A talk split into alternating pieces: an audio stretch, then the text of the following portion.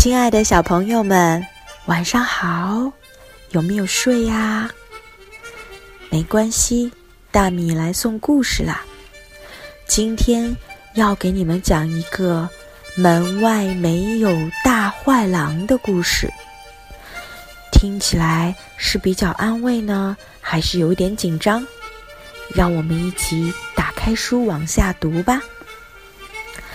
门外没有大坏狼。我喜欢出去玩儿，但是我想出去的时候，妈妈从来都不想，她老是很忙。我们待会儿就出去玩儿，她说。我干完手头这点活儿。为什么我不能现在就出去玩？因为你不能单独出门。对你这样的小男孩来说，外面太危险。不对，我是大男孩了，我一点儿都不怕大坏狼。今天妈妈说：“你怎么还不去换衣服啊？我们出去玩吧，我们去中国餐馆吃你最爱的面条。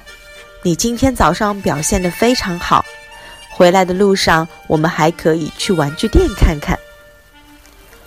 我穿上毛衣，套上靴子，披上斗篷，这是最好的一天，我很兴奋。我已经准备好了，但是妈妈却找不到钥匙了。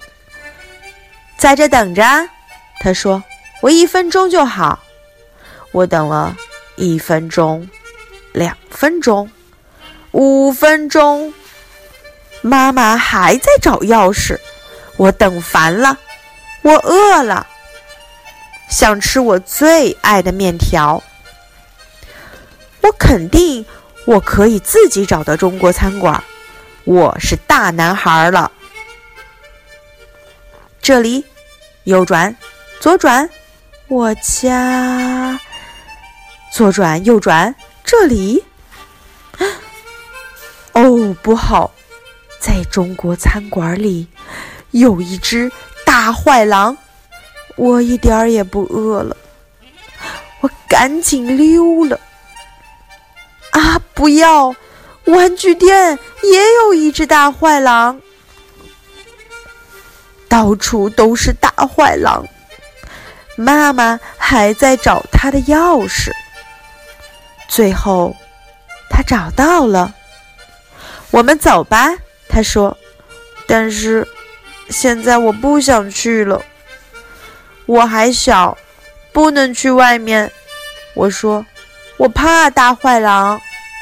妈妈看着我的眼睛说：“你是个大男孩了，我会和你一起去的。”一开始，我们去了中国餐馆吃我最爱的面条，我不让妈妈进去。